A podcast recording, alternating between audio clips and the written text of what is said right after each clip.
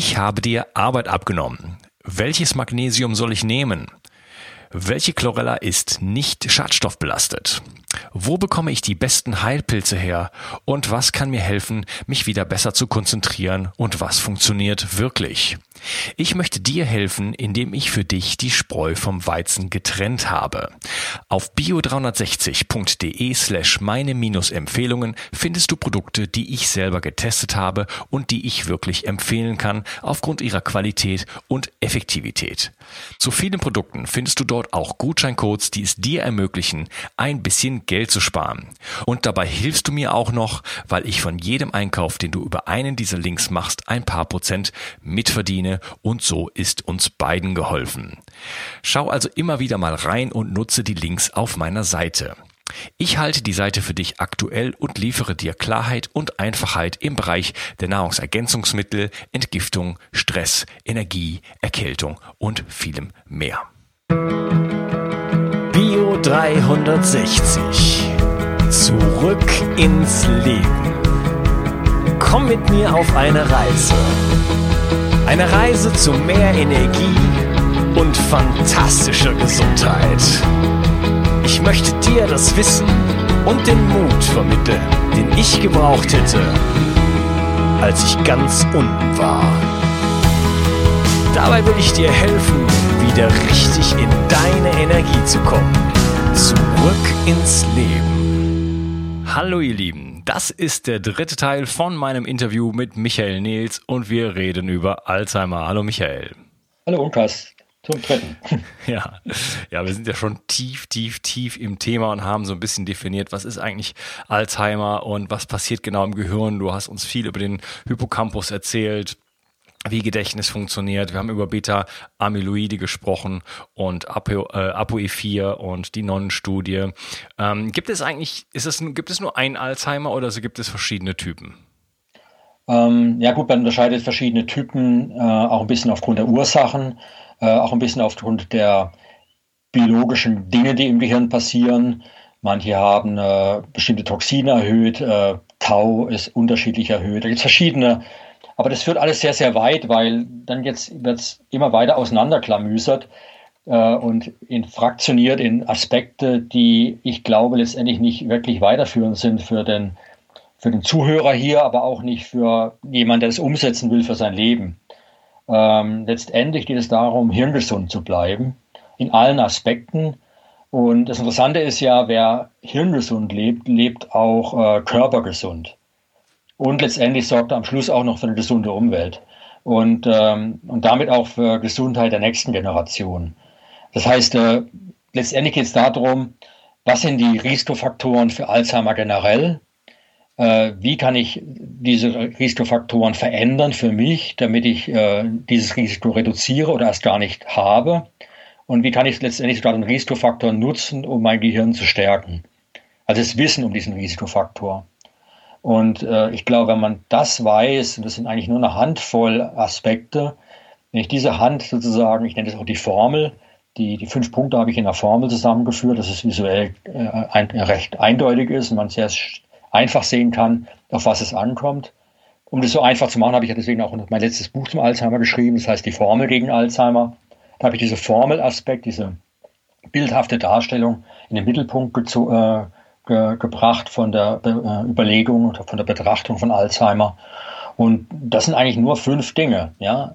Das ist Bewegung, ähm, das Gegenteil von Bewegung, Ernährung, ja, also Energieverbrauch, Energiezufuhr. Das ist Zeit für mich selbst zu haben, äh, zu regenerieren, also vom Schlaf bis zur möglicherweise Meditation oder einfach mal Zeit, die, ja, die Seele baumen lassen. Äh, aber auch das Gegenteil von mich auf mich selbst zu konzentrieren, eben auch Sozialleben. Und dann letztendlich es auch um den Sinn des Lebens. Warum existiere ich überhaupt? Ja, also was ist, was ist sozusagen meine Aufgabe? Mhm. Jetzt, jetzt, gibt es einen schönen, ja. einen schönen, schönen Spruch von Mark Twain. Es gibt zwei wichtige Dinge im Leben, zwei entscheidende Dinge im Leben. Das eine ist der Tag, an dem man geboren wird, und der andere Tag ist, wo man weiß, was seine Aufgabe ist. Und ich glaube, wir haben alle irgendwo eine Aufgabe und deswegen haben wir vorhin zum Beispiel von Resilienz gesprochen, also von, nee, von Reserve bei, bei der Non-Studie. Das Problem ist einfach, diese Reserve wird sehr schnell aufgebraucht, wenn wir keine Aufgaben mehr haben. Hm. Jetzt sind wir schon so bei der, bei der Prävention. Mhm. Bei so einem Lebensmodell, was sind die wichtigen Bereiche?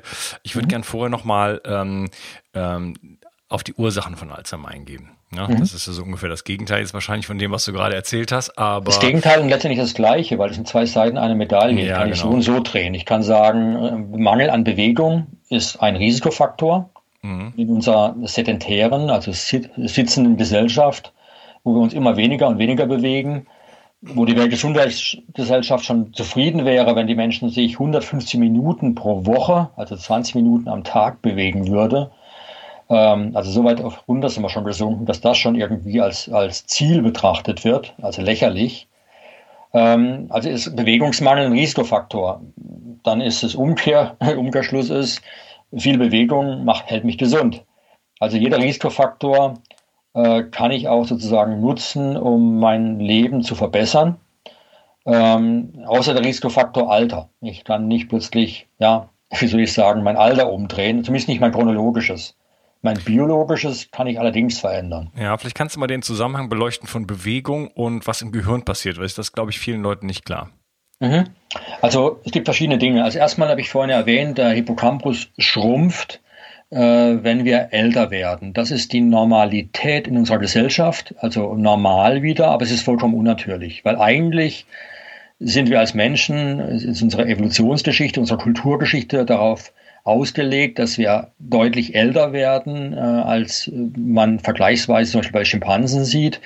Schimpansen sterben, zum Beispiel gerade die äh, Weibchen bei den Schimpansen schon direkt nach, nachdem die ihr letztes Kind geboren haben. Also wenn die Menopause eintritt, haben die höchstens noch ein, zwei, drei Jahre zu leben. Die älteste Frau hat noch sieben Jahrzehnte gehabt nach ihrem letzten Kind äh, oder nach der Menopause. Ähm, nach dem letzten Kind waren es sogar acht oder neun Jahrzehnte.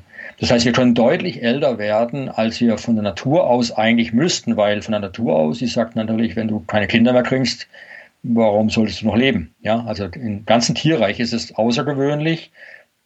Es gibt nur noch zwei andere Spezies, wo das ähnlich ist wie bei uns. Das sind Killerwale und da gibt es auch die gleiche Geschichte, die ich gleich erzählen werde, dass eben unser Erfahrungswissen eine Bedeutung hat fürs Überleben der gesamten Gruppe und damit letztendlich auch für die Gene, die ich weitergegeben habe. Ich erhöhe die Überlebenschancen meiner Nachkommen.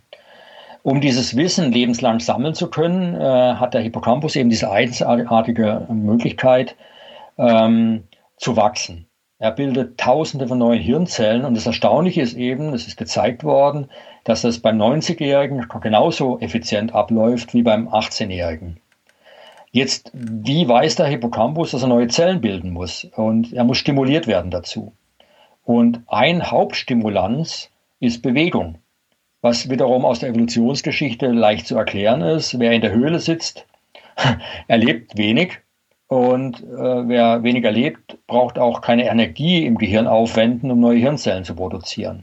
Allerdings jemand, der sich jetzt in der, äh, bewegt, äh, auf äh, sagen wir, Streifzüge geht, ähm, Nahrung sucht, ähm, möglicherweise auch einen neuen Wohnort sucht, äh, wo er mit seiner Sippe hinziehen kann, der muss jede Menge neue Erfahrungen sammeln. Der Hippocampus ist auch unser Ortsgedächtnis. Er muss wissen, was wo sich befindet. Ähm, all diese Dinge muss der Hippocampus lernen. Und die Lernfähigkeit zu erhöhen bedeutet, mehr Hirnzellen zu bilden. Und deswegen war es für mich nicht überraschend, aber trotzdem hochinteressant, dass wir in, wenn wir Sport machen, wenn wir uns bewegen, auch wenn wir nur wandern gehen, dass wir unser Körper Hormone produziert, die jetzt nicht nur unsere körperliche Leistungsfähigkeit verbessern, sondern die auch dafür sorgen, dass der Hippocampus wächst. Über ein Dutzend Hormone. Ähm, klassisches Beispiel, ich laufe eine Treppe hoch, ähm, schnell, äh, ich komme außer Atem. Warum? Weil ich nicht so schnell äh, Sauerstoff in meine Muskeln reinpumpen kann, wie ich, ähm, wie ich jetzt brauche, weil wie gesagt, der Kreislauf ein bisschen Zeit braucht, bis er an diese Anstrengung sich angepasst hat. Diese Sauerstoffschuld nennt man das, äh, wird dann dadurch wieder ausgeglichen, dass ich nachdem ich auf der Treppe oben angekommen bin, noch ein bisschen längere Zeit äh, durch, tief durchatme und dann ist die Sauerstoffschuld wieder ausgeglichen. Sauerstoffschuld bedeutet allerdings, dass in meinem Körper ein gewisses Sauerstoffdefizit ist. Dieses Sauerstoffdefizit hat zwei Konsequenzen.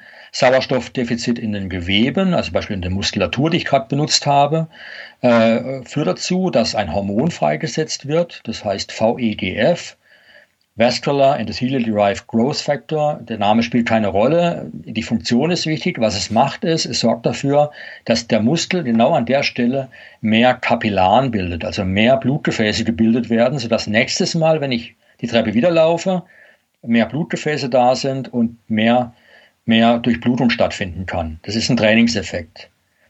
Mehr Sauerstoff, äh, Sauerstoffmangel im gesamten Körper, also wenn es sehr anstrengend war, äh, wird, äh, wird erkannt in der Niere. Und in der Niere, da ist ein Sensor für Sauerstoff im Blut. Und wenn der merkt, Sauerstoff fehlt, dann produziert er ein Hormon. Also die Niere produziert ein Hormon und das heißt Erythropoetin, kurz gesagt EPO. EPO sorgt dafür, dass mehr Blutkörperchen gebildet werden, rote, und äh, ich sozusagen mehr Sauerstoff transportieren kann im ganzen Körper und damit auch wieder fitter bin. Deswegen nehmen auch viele Langstreckensportler Radfahrern zu, haben die auch das Doping mit EPO, weil man eben dann mehr körperliche Leistungsfähigkeit hat. Das Interessante ist jetzt nur an diesen beiden Beispielen, das sind nur zwei Hormone, VEGF und EPO, EPO, sind beides potente Wachstumsfaktoren für den Hippocampus. Ja? Das heißt, in dem Moment, wo ich Sport treibe, fängt mein Hippocampus an zu wachsen. Habe ich jetzt gerade ja, ja, ja. ja. ich, bin, ich, bin, noch da. Ich war tatsächlich zwar abgetaucht äh, eben, du redest über Bewegung. Ich dachte, ich bewege mich mal ein bisschen. Okay. Ich stehe nee, hier, also, hier schon seit anderthalb Stunden vor dem Rechner mhm. mit dir. Ähm, aber ich war tatsächlich da und ich finde es äh, super spannend, dass äh, sowas Einfaches wie Bewegung zu einem zu einem Wachstum im Gehirn führt, oder? Ähm, Natürlich, es führt auch zu einer verbesserten Hirndurchblutung. Ja. Allein schon äh, spazieren gehen, was so bei 50 bis 100 Watt liegen würde an Leistung, an Output, sorgt schon für eine 50-prozentige Erhöhung der Hirndurchblutung. Das heißt, ich bin geistig fitter, wenn ich mich bewege. Ja. Das hat man bei Kindern zum Beispiel gemacht. Man hat die auf ein äh, hat den Aufgaben gestellt. Äh, der eine Gruppe von Kindern sitzend, die anderen mussten auf dem Laufband. Allerdings nur Schrittgeschwindigkeit und die, die auf dem Laufband waren, haben durchweg die Aufgaben effizienter und besser äh, gelöst als die, die sitzend waren. Also Sitzen ist eigentlich tödlich für uns. Und wenn ich jetzt nicht hier an den, ans Mikrofon gefesselt wäre, werde ich ja, oder vielleicht hätte ich ein bewegliches haben sollen, dann müsste ich jetzt eigentlich rumlaufen so wie die Stoiker das früher gemacht haben, im alten Griechenland, äh, die sind einfach herumgelaufen beim Philosophieren und damit ist man wirklich geistig fitter. Mhm, das heißt, ja, ja. bessere Hirndurchblutung heißt auch äh, besserer Abtransport von Schlackenstoffen aus dem Gehirn. Ähm, man hat auch festgestellt, bei Mäusen hat man das gemacht, äh, die hat man auf ein Laufrad gesetzt und ähm, das Interessante war, ähm, später hat man festgestellt, dass äh, dadurch genetische Programme aktiviert werden, die sogar im Gehirn selbst das Beta-Amyloid verstärkt abbauen.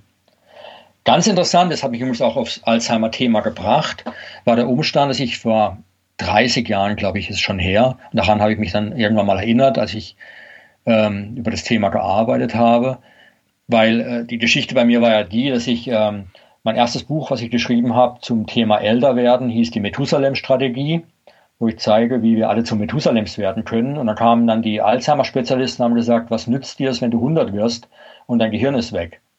Na, dann habe ich gesagt, da muss irgendwas falsch sein, weil meine Theorie, dass wir über 100 werden können äh, durch einen gesunden Lebensstil, die ist eigentlich in der Zwischenzeit bestätigt. Damals war es eine relativ neue Sache.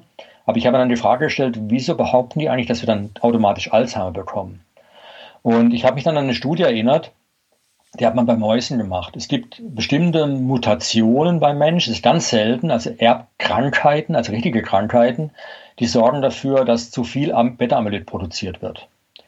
Und äh, diese Gene hat man entdeckt und isoliert und hat die dann Mäusen eingepflanzt. Und die Mäuse haben dann wirklich eine extrem hohe Beta-Amyloid-Produktion im Gehirn und äh, bekommen dann auch Alzheimer-ähnliche Symptome. Also in ihr Gehirn wird letztendlich auch krank.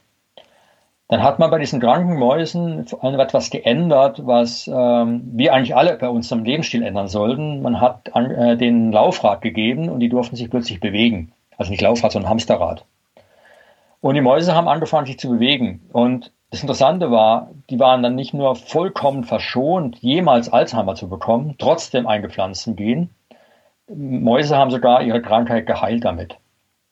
Hm. Das heißt, Bewegung ist eigentlich, wenn man, ich sage immer in meinen Vorträgen auch, wenn man Bewegung in eine Pille packen könnte, das wäre das meist, meistverkaufte Medikament der Welt. ich brauche mal dringend ein Laufband hier, um meine Interviews zu machen. Das wäre klasse. Ja. Ja, wenn ich schreibe, ähm, also so von E-Mail bis Buch, ähm, mache ich das per Spracheingabe. Da mhm. habe ich dann ein Headset mit einem relativ langen Kabel und ähm, oder verschiedene Mikros und kann mich dann relativ frei bewegen. Das ist natürlich immer noch ein bisschen statisch, ne?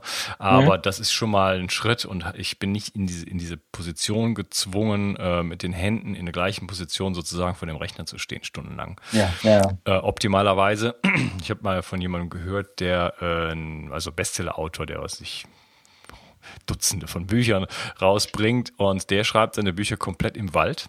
Also mhm. der diktiert die einfach nur. Ja, der geht durch den Wald, hat ein Diktiergerät dabei mhm. und gibt dann das, das Tape sozusagen ab und lässt das dann zu einem Buch machen.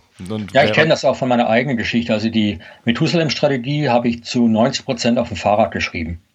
Ah, wie geht also das? ich hatte dann ein Diktaphon dabei und ähm, und bin Rad gefahren, weil ich habe damals auf das sogenannte Race Cross America trainiert ähm, also das war dann fünf Jahre, nachdem ich mir das erste Fahrrad gekauft habe, habe ich dann gemerkt, ich kann, äh, ich will keine, ich will immer längere Strecken Rad fahren, weil mir das so gut hat.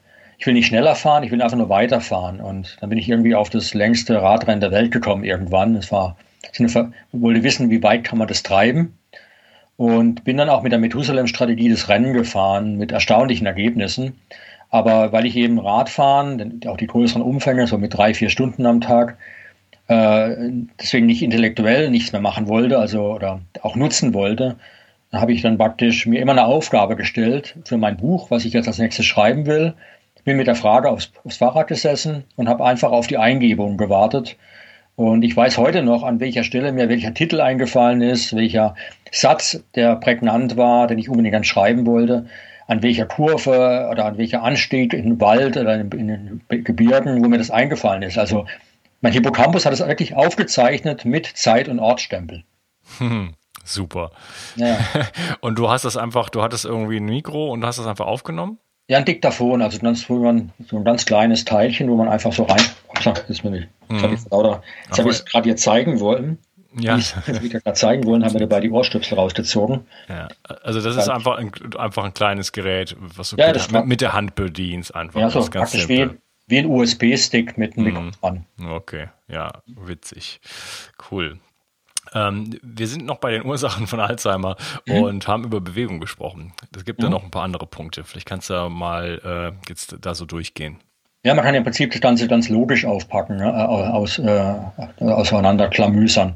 Also Bewegung ist schon mal klar und wer sich bewegt, braucht natürlich auch Ernährung. Ja? Und, äh, aber Ernährung ist natürlich in unserer modernen Gesellschaft meist nur auf Kalorien bezogen. Wir reden dann immer nur über die drei großen Nahrungsgruppen, die oder Nahrungsbeinhalte. Das sind immer dann die Fette, die Proteine und die Kohlenhydrate. Ähm, und da geht es immer nur darum, wie kriege ich möglichst viel Energie in den Körper und ins Gehirn. Äh, das ist natürlich Unsinn. Wir brauchen eigentlich, äh, sind die Mikronährstoffe mindestens genauso wichtig. eigentlich gibt es nichts, was nicht wichtig wäre. Deswegen habe ich auch äh, für die Ernährung und letztendlich für die gesamte Lebensweise das Gesetz des Minimums äh, äh, sozusagen in Anspruch genommen. Das Gesetz des Minimums bedeutet, äh, entstanden oder äh, zum ersten Mal, ähm, wie soll ich sagen, ins Leben gerufen worden. Ich glaube, das war 1828 von einem deutschen äh, Botaniker, der äh, die Landwirtschaft verbessern wollte und der einfach sagte, naja, wenn wir die Landwirtschaft verbessern wollen, klar, die Pflanzen brauchen Dünger, aber brauchen sie alles vom Dünger? Können wir nicht etwas selektiver sein? Ähm, man hat eben herausgefunden, dass Pflanzen damals, wie gesagt, vor fast 200 Jahren, äh, dass Pflanzen eben so zwölf Dinge brauchen und dass es eben nichts nützt, wenn Nummer 11 fehlt und ich die doppelte Menge von Nummer 12 dazugebe. Ja? Ich, also das Gesetz des Minimums bedeutet, ich muss von allem genügend haben. Das hat man und, dann aber nochmal auf drei reduziert, oder? Ja, bei uns hat man es im Prinzip auf drei reduziert und bei uns sind es äh, deutlich mehr wie drei Dinge. Also es gibt praktisch kein Vitamin, wo ich festgestellt, also wo ich feststellen nee, konnte, das, so, so, so, so, das meinte ich nicht. Ich rede von hm? dem äh, von dem NPK-Dünger, der hm, eingesetzt ja, okay. wird, also äh, Nitrat, Phosphor und Kalium. Ne? Ja, das sind halt die Hauptdinge, die man also draufschmeißt. Äh, natürlich brauchen die Pflanzen auch noch ein bisschen Magnesium, ein bisschen Eisen und all diese anderen Dinge, aber da hofft man halt immer noch genügend im Boden zu haben, bis er komplett ausgelaugt ist. Ja.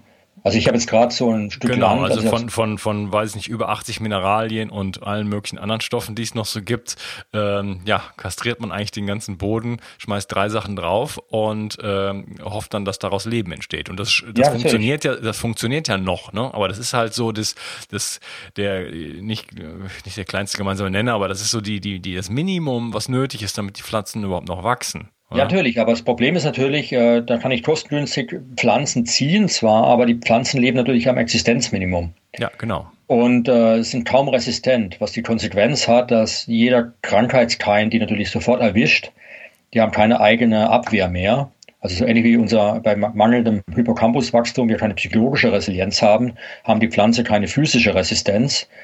Und deswegen muss man dann eben auch mit Pestiziden äh, hinterhergehen dann gleich und mit allen möglichen Pflanzenschutzmitteln, was eigentlich Naturzerstörungsmittel sind. Äh, ich kenne das aus meiner eigenen Erfahrung. Äh, ich habe vorhin ja erwähnt im Eingang, dass ich äh, äh, sehr viel Gärtnere, also als die Alzheimer-Lüge äh, vom Heine Verlag damals lizenziert wurde, gab es eine gewisse Auktion. Verschiedene Verlage haben um das Buch geworben und ich habe dann auch ein bisschen Geld bekommen äh, sozusagen als, äh, als Auktionsgeld. Das war dann, wurde natürlich dann später gegengerechnet gegen die Tantiemen, gegen den Umsatz. Also es war kein geschenktes Geld, aber ich durfte es behalten und ich habe meinen Sohn angeguckt und habe gesagt, du, wir haben da Geld bekommen, mit dem habe ich gar nicht gerechnet, was machen wir damit? Und dann haben wir gesagt, naja, wir kaufen ein Stück Land. Wir haben 6000 Quadratmeter Ackergelände gekauft, was über Jahrzehnte nur mit Mais bepflanzt wurde. Da war beim ersten Spatenstich war kein Wurm mehr im Boden. Ähm, wenn wir Pflanzen reingesetzt hatten, die wuchsen praktisch gar nicht. Ich wollte aber auch nicht düngen. Das heißt, wir haben erstmal Gründüngung gemacht. Und jetzt, drei Jahre später, ist es ein, ein Biotop geworden äh, mit einer, also einer unglaublichen Pflanzenvielfalt. Hm. Und wir kommen ohne Dünger aus und äh, ich komme sogar ohne Spritzmittel aus. Wir haben da Kirschbäume draufstehen. Äh, da kommen die Läuse zwar natürlich, aber die Leute fragen mich immer, ja, spritzt du jetzt da? Und dann sage ich, nein, ich spritze nicht. Wenn ich jetzt spritzen würde, würde ich das Futter für die Marienkäfer wegnehmen. Und äh, wirklich, man muss nur ein paar Tage warten und plötzlich hat man da die Bäume sind dann plötzlich nicht mehr schwarz von den Läusen, die sind dann praktisch rot von den, von den Marienkäfern. Und zwei Wochen später haben wir sauber, sauber geputzte Bäume. Die Marienkäfer legen wiederum ihre Eier direkt dann dort ab, wo sie die, äh, die Läuse gefressen haben. Und wenn man dann eben nicht alles sauber äh, poliert hinterher, also den Boden sozusagen umpflügt, sondern einfach alles belässt, ich nenne es auch Hands-off Gardening, einfach ganz natürlich, dann äh, sind die nächstes Jahr auch wieder da. Weil mir schon mal viel aufgefallen in der Natur, dass wenn ich Kirschbäume sehe in solchen Kulturen, da werden die gespritzt und im Wald sind ja auch Kirschbäume, äh, Vogelkirsche, die Urkirschform und da sind nie Läuse dran. Ich habe gesagt, wie kann, wie, keiner geht in den Wald und spritzt dort. Und es das heißt einfach, die natürliche Gleichgewicht erhalten und dann funktioniert das. Und das kann man eben auch auf den Menschen übertragen. Deswegen ist das Gesetz des Minimums auch so wichtig. Ist Natur sorgt dafür, dass eben alles in ausreichender Menge da ist. Es sei denn, ich fange an, industrielle Monokultur zu betreiben. Und das ist genau das, was wir auch mit unserem Körper machen. Wir machen industrielle Monokultur mit, unseren, mit unserem Körper bei der Ernährung. Und wir müssen eben für Vielfalt sorgen. Und äh, das heißt, keine Nahrung zu uns nehmen, die kalorisch intensiv ist, sondern die eben, ähm, ja, wenn ich jetzt also nur als Beispiel, habe ich auch in der Kopfküche als Beispiel drin, ich kann 100 Kalorien in zwei Formen zu mir führen. Ein Stück Weißbrot oder eine Banane. Ja, die Banane hat, hat auch 100 Kalorien, äh, aber ist natürlich vielfältiger, liefert mir so viele Stoffe, die ich gar nicht aufzählen kann in einem Buch ähm, die eben das Stück Weißbrot nicht mehr hat. Ja, und deswegen äh, ist es eigentlich relativ leicht, äh, nach dem Gesetz des Minimums sich zu ernähren. Und äh, ich habe dann auch eine Liste drin, mal einen Check-up zu machen. Und wenn man dann feststellt, bestimmte Sachen trotz meiner Ernährung fehlen, die muss ich dann eben dann auch möglicherweise extra zuführen oder meine Ernährung noch ein bisschen ändern. Äh, Beispiel ist zum Beispiel Omega-3-Fettsäuren. Ich habe vorhin erwähnt, ähm, Omega-3-Fettsäuren sind wichtig für uns. Sie sind ein ganz essentieller Baustoff für unser Gehirn. An den Synapsen zum Beispiel, da wo unsere Erinnerungen sagen mal, verortet sind im Gehirn, ist die Omega-3-Konzentration, ich rede jetzt von aquatischen Omega-3-Fettsäuren, liegt bei 50 Prozent in der Membran. 50 Prozent der Membranen unserer Nervenzellen in diesem Bereich bestehen aus Omega-3-Fettsäuren. Das heißt, wenn ich einen Mangel an Omega-3 habe, können die Synapsen sich nicht ausbilden und meine Erinnerungen leiden. Es gibt eine schöne Korrelation, wie viel Omega-3 nehme ich zu mir und wie, viel, ist mein Hippocampus. Je weniger Omega-3, umso kleiner der Hippocampus, je mehr Omega-3, umso größer mein Hippocampus. Mhm. Und das ist natürlich unsere Naturgeschichte. Wir sind Fischer und Sammler. Wir haben immer ausreichend Omega-3 zu uns genommen in der Zeit, wo wir an Küsten gelebt haben. Die Menge, die wir brauchen, um unseren Omega-3-Status so hoch zu treiben, dass es gesund wäre, läge bei ungefähr ein bis zwei Gramm reines Omega-3 am Tag. Das entspräche ungefähr 100 bis 200 Gramm Fisch am Tag. Das können wir nicht mehr essen, das gibt es nicht mehr. Und deswegen habe ich auch zur Lösung dieses Problems, wie kann ich in einer Welt, wo mehr Menschen leben, als es praktisch Fisch noch gibt zu essen, ähm, trotzdem meinen Omega-3-Bedarf äh, sättigen oder ja, zu mir führen, den Bedarf sättigen.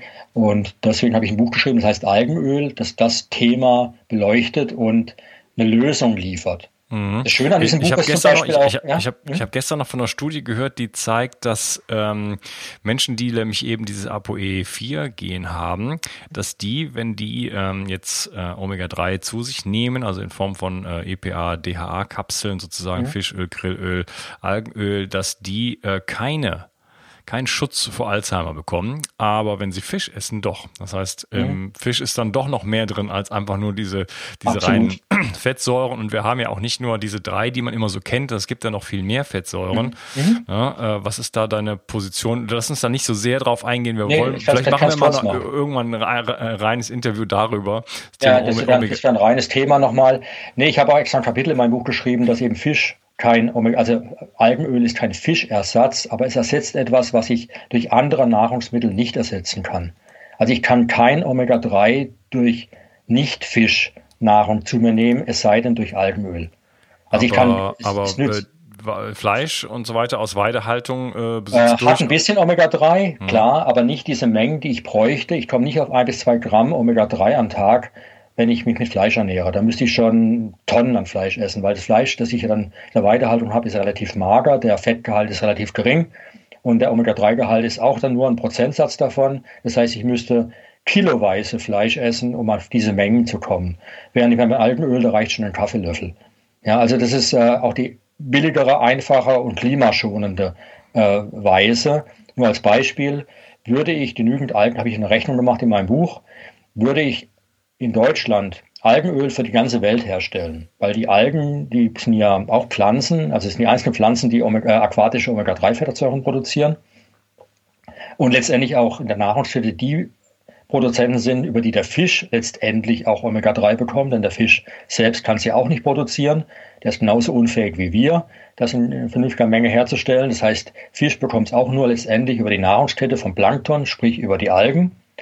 Und die Weltproduktion, die notwendig wäre, mit Algen, um die gesamte Welt mit ein bis zwei Gramm Omega-3 zu versorgen, würde so viel CO2 binden, dass der gesamte CO2-Ausstoß der Bundesrepublik Deutschland damit äh, äh, benötigt werden würde. Das heißt, Deutschland wäre um äh, CO2 null, wenn wir die Welt mit Omega-3 versorgen würden, was die Hirngesundheit der Menschheit deutlich verbessern würde.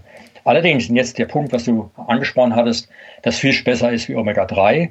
Das ist das große Problem bei all diesen Studien. Das, keine klinische Studie beherzigt das Gesetz des Minimums. Es werden immer nur isoliert einzelne Faktoren genommen. Das heißt, der Fisch hat über ja, zig äh, Faktoren, ich habe die auch in meinem Buch mal angefangen aufzulisten, da bin ich über 20, habe ich mal aufgelistet, die man im Fisch findet, und die natürlich ein Fischer und Sammler ausreichend zu sich nimmt. Das geht über Lithium äh, bis hin zu B12, was auch immer. Ähm, diese Faktoren, die nehme ich natürlich nicht zu mir, wenn ich nur Algenöl zu mir nehme und sonst nur Weißbrot esse. Ja, das heißt, eine reine Omega-3 Weißbrot-Diät ist überhaupt nicht hirnschützend. Fischdiät wäre es natürlich, nur kann ich niemandem empfehlen, täglich 200 Gramm Fisch zu essen, weil Fisch in der Zwischenzeit so toxisch geworden ist, dass selbst die Weltgesundheitsorganisation sagt, nicht mehr wie 150 Gramm pro Woche. Ja, selbst Schwangeren wird nicht mehr empfohlen, obwohl damit das Kind eigentlich äh, schon von vornherein unterernährt ist, was Omega-3 angeht. Nee, wir müssen alle diese Faktoren berücksichtigen. Wir brauchen eine ganzheitliche Ernährung. Nur der Hinweis Algenöl, wir brauchen eben auch Omega-3 und da ist es die einzige vernünftige Quelle, die in ausreichender Menge uns das Omega-3 gibt, was uns sonst nur über Fisch möglich wäre. Und wobei natürlich Fleisch natürlich Omega-3 hat, wenn man Weidehaltung betrachtet. Aber auch hier muss man wieder fair sein. Ich kann nicht siebeneinhalb Milliarden Menschen mit weidegehaltenem Rind äh, ernähren. Äh, das funktioniert nicht. Also wenn das meine Quelle wäre, dann hätten wir die Klimakatastrophe beschleunigt. Mm, ja, das. Ja, siebeneinhalb Milliarden Menschen mit Fleisch zu ernähren, um ihren Omega-3-Gehalt zu decken, ja. Das ist schlichtweg Blödsinn. Ja, ja okay, das, das, das, das, wird, das, wird, das, das wird so nicht passieren, aber. Ähm, es ist ja. dann, wenn also jemand sagt, ich möchte mich sozusagen nur mit Fleisch ernähren, ich habe das Privileg, ich kann mir das leisten, ich lebe in einer Welt, wo genügend Fleisch mir zur Verfügung steht, auch in hoher Qualität. Äh, das ist, ich gelinde gesagt, ein gewisser Egoismus, den ich dann an den Tag lege, weil ich muss mir überlegen, ja, ich erlaube mir jetzt etwas, was ich den Menschen in Afrika oder in Südostasien nicht erlauben möchte, weil sonst haben wir eine Beschleunigung der Klimakatastrophe. Genauso wie damals, als dann plötzlich aufkam die Idee, oh, die Chinesen fahren nicht mehr Fahrrad, die fahren jetzt plötzlich alle Auto mit ihrem Wirtschaftswunder. Was passiert denn dann, wenn die plötzlich einen Lebensstil an den Tag legen, den wir uns als, als, den wir bei uns hier als normal betrachten? Ja, ich also, habe so ein bisschen, ich habe so ein hm? bisschen äh, innegehalten, weil ich habe einen schönen Podcast gemacht mit äh, äh, Dr. Anita Idel. Mhm. Äh, die Kuh ist kein Klimakiller und äh, da haben wir auch in epischer Breite da, darüber geredet. Ja, das sagt auch die äh, AfD, sagt auch, dass es ja kein, gar keinen äh, Treibhauseffekt gäbe. Ne? Nee, darum geht es nicht. Es geht, äh, es geht vor allen Dingen darum, äh, was, was äh, Beweidung sozusagen für, für den Klimaerhalt auch tun kann. Ne? Denn äh, Grasflächen können äh, massiv viel CO2 binden und äh, in dem Moment, wo wir so das Weidevieh vor 10.000 Jahren vertrieben haben, nach der letzten Eiszeit, haben wir, hat dann erst die Verwaltung angefangen und ähm, ja, jetzt, wir haben jetzt die ganze Erde sozusagen, sind 50 Prozent ähm, Agrarflächen verwandelt und äh, mhm. das hat natürlich auch so seinen Impact. Aber das führt jetzt ja, zu weit. Aber wie gesagt, man muss sich immer überlegen, man muss immer fair sein. Also meine Bücher sind immer geschrieben aus dem Aspekt heraus, ich möchte, dass es dem ganzen Planeten gut geht, allen Menschen gut geht. Und wir in Europa und auch in den USA und auch in bestimmten anderen Ländern äh, fühlen uns immer noch etwas privilegiert und meinen, wir dürfen uns mehr herausnehmen aus dem Pott als andere. Und wenn man fair ist und sich überlegt, kann sich das wirklich jeder leisten? Oder könnten wir das jedem erlauben und dann zum Schluss kommen, wir können es nicht jedem erlauben, dann sollte man eigentlich die Frage stellen, ist es dann überhaupt richtig, was wir hier machen? Ja, okay, ich verstehe das Argument gut, aber ähm, dann drehe ich das mal rum. Also äh, sicherlich ist äh, sehr gutes Quellwasser für jeden äh, Menschen äh, die, die beste Wahl, aber mhm. es ist illusorisch, den ganzen Planeten damit zu versorgen. Soll ich deswegen kein Quellwasser trinken? Nee, darum geht's nicht. Äh, wir sollten dafür sorgen, dass die ganze Welt genügend Quellwasser hat und dafür gibt's genug Quellwasser. Wenn wir das Quellwasser allerdings benutzen für Massentierhaltung, ja, also dort gigantische Mengen an oder durch die, die Nitrat- oder äh, Dülleverbreitung unser Grundwasser zerstören, äh, ganz ehrlich, also da sind wir wieder beim Fleisch plötzlich. Mhm. Ähm, also wir zerstören so viel äh, Fläche. Ein Kilo äh, Rindfleisch äh, kostet um die 20.000 Liter Trinkwasser. Ja, also die Rechnungen gibt, sie sind auch äh, hochgradig publiziert, also hochrangig publiziert. Fleisch ist der größte, nicht nur Klimakatastrophe äh, für uns, also was Ernährung angeht, es ist auch ein Vernichter von äh, Trinkwasser. Also wir könnten 20.000 Menschen Liter Wasser geben, anstatt ein, ein Kilo Rindfleisch zu essen. Mhm. Also ja, ganz ja, ehrlich. Die, die, Massen, die, Massentierhaltung, ne? das, das, das muss man unterscheiden. Ja, klar, das, das eine hat mit dem anderen wir ja wieder beim Argument, ohne Massentierhaltung wäre es gar nicht möglich, alle Menschen mit ausreichend Fleisch zu verzichten, also mit so viel Fleisch zu ernähren, wie wir da bräuchten, wenn wir behaupten, alle brauchen Fleisch. Ja, also das Problem ist einfach, äh, es funktioniert nicht. Mit siebeneinhalb Milliarden Menschen, bald acht Milliarden oder auch zehn Milliarden 2035 bis 40 es geht nicht. Ich werde nicht mit ähm, die Welt ernähren und abgesehen davon sind wir zurück, zurück auf Alzheimer. Äh, 20 Prozent der Bevölkerung ist ApoE4-Träger. Die hätten schon mal ein gewaltiges Problem mit diesem Fleisch. Ja, und, äh, und wie gesagt, äh, allein schon Darmkrebsrisiko und, und, und. Die Liste ist lang. Äh, ich kann nur sagen, es ist für unser Klima eine Katastrophe, es ist fürs Trinkwasser eine Katastrophe, es ist für so viele Sachen eine Katastrophe und es ist nach wie vor, wie gesagt, ein Privileg, was wir uns herausnehmen. ähm, der Jäger und Sammler hat nicht jeden Tag, oder der Fischer und Sammler hat nicht jeden Tag Fleisch gegessen. Auch noch der Jäger und Sammler musste sein Jagdglück haben. Äh, und letztendlich hat er relativ bald, egal wo der Mensch auftauchte, auch äh, dieses Game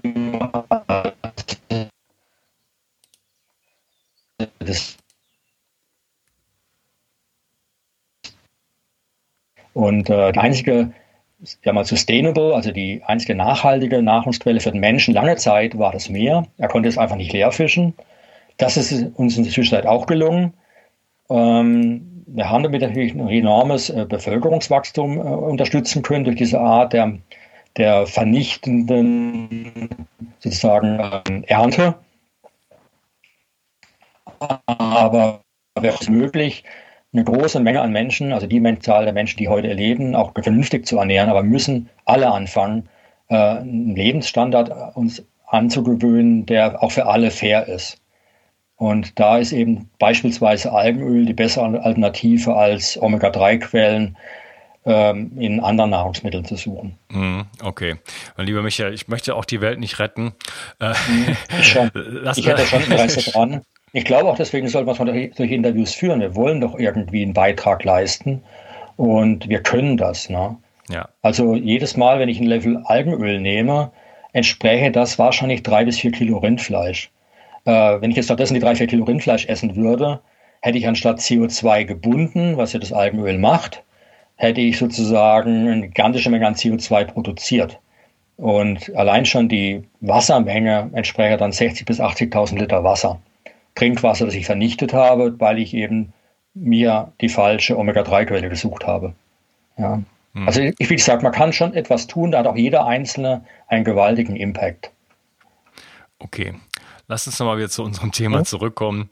Äh, ich würde gerne äh, relativ knapp jetzt diesen Teil hier abschließen und mhm. äh, vielleicht noch auf ein paar andere, ähm, mhm.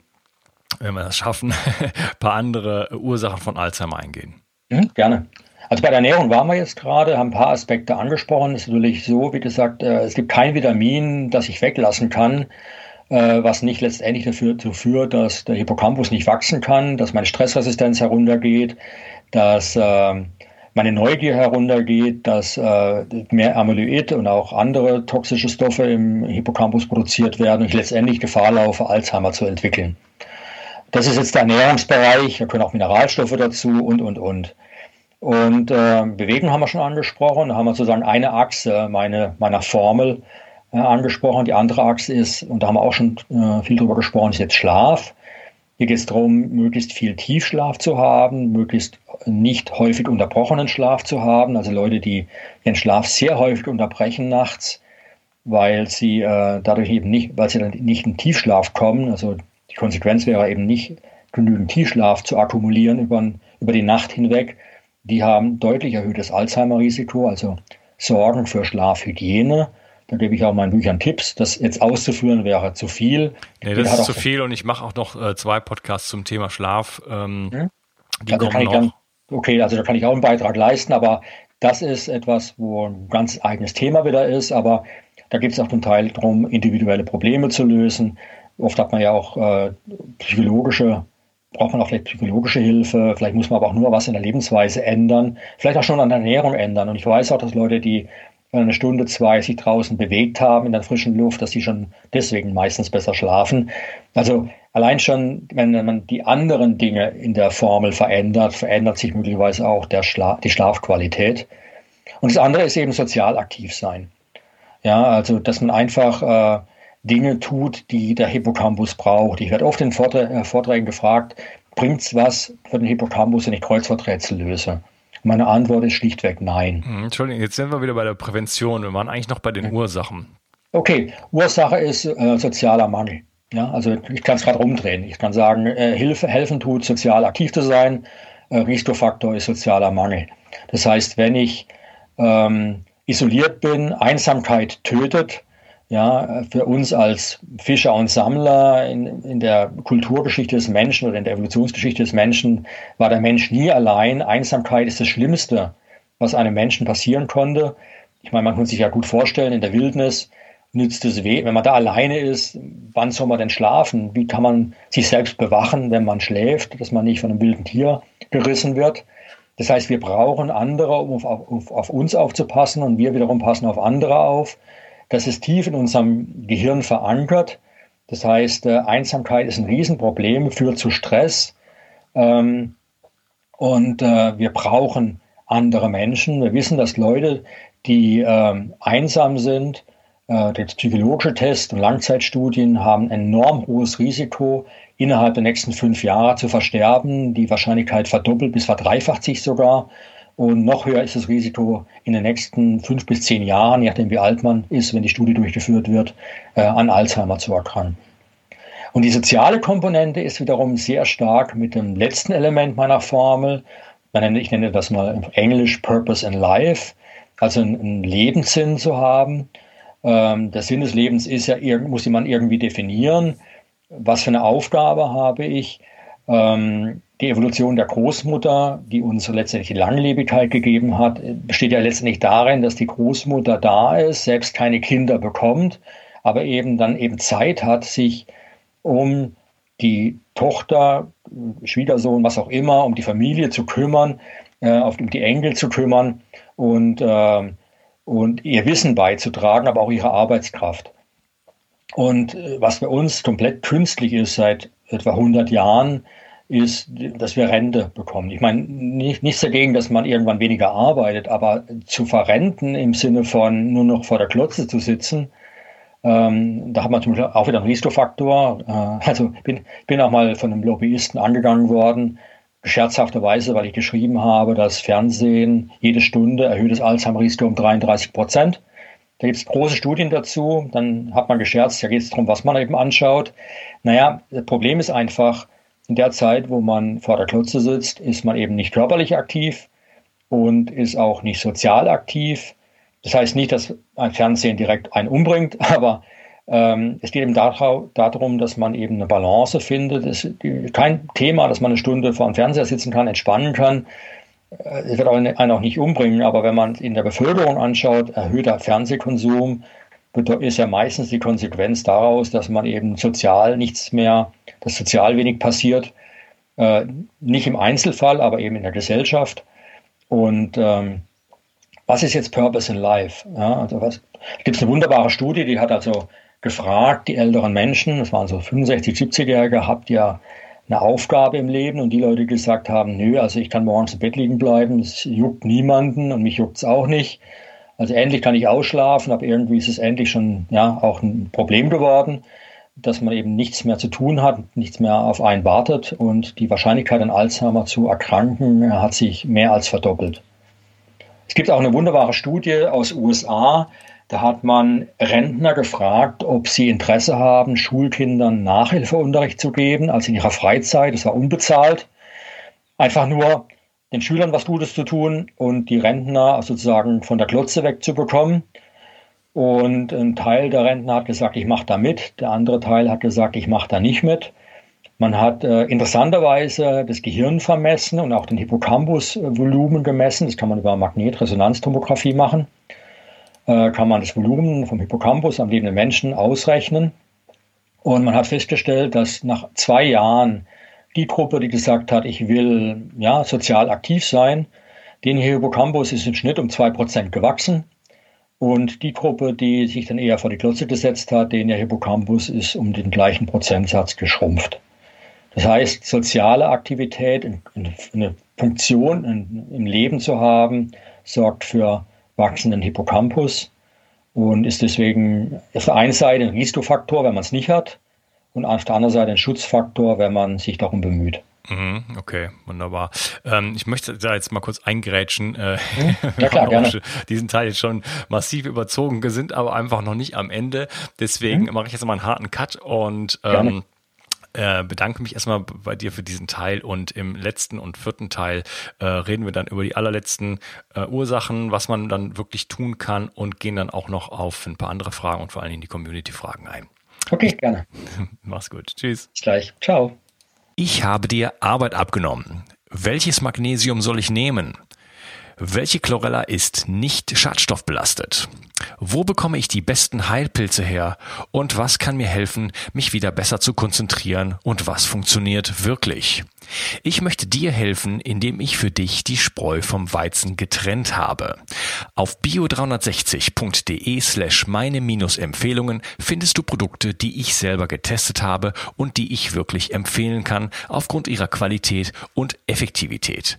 Zu vielen Produkten findest du dort auch Gutscheincodes, die es dir ermöglichen, ein bisschen Geld zu sparen. Und dabei hilfst du mir auch noch, weil ich von jedem Einkauf, den du über einen dieser Links machst, ein paar Prozent mitverdiene und so ist uns beiden geholfen. Schau also immer wieder mal rein und nutze die Links auf meiner Seite. Ich halte die Seite für dich aktuell und liefere dir Klarheit und Einfachheit im Bereich der Nahrungsergänzungsmittel, Entgiftung, Stress, Energie, Erkältung und vielem mehr.